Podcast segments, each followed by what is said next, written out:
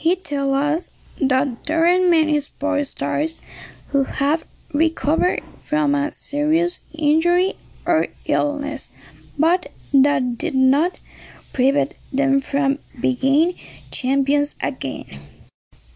One of the stories he told us is that of the hockey champion Bob.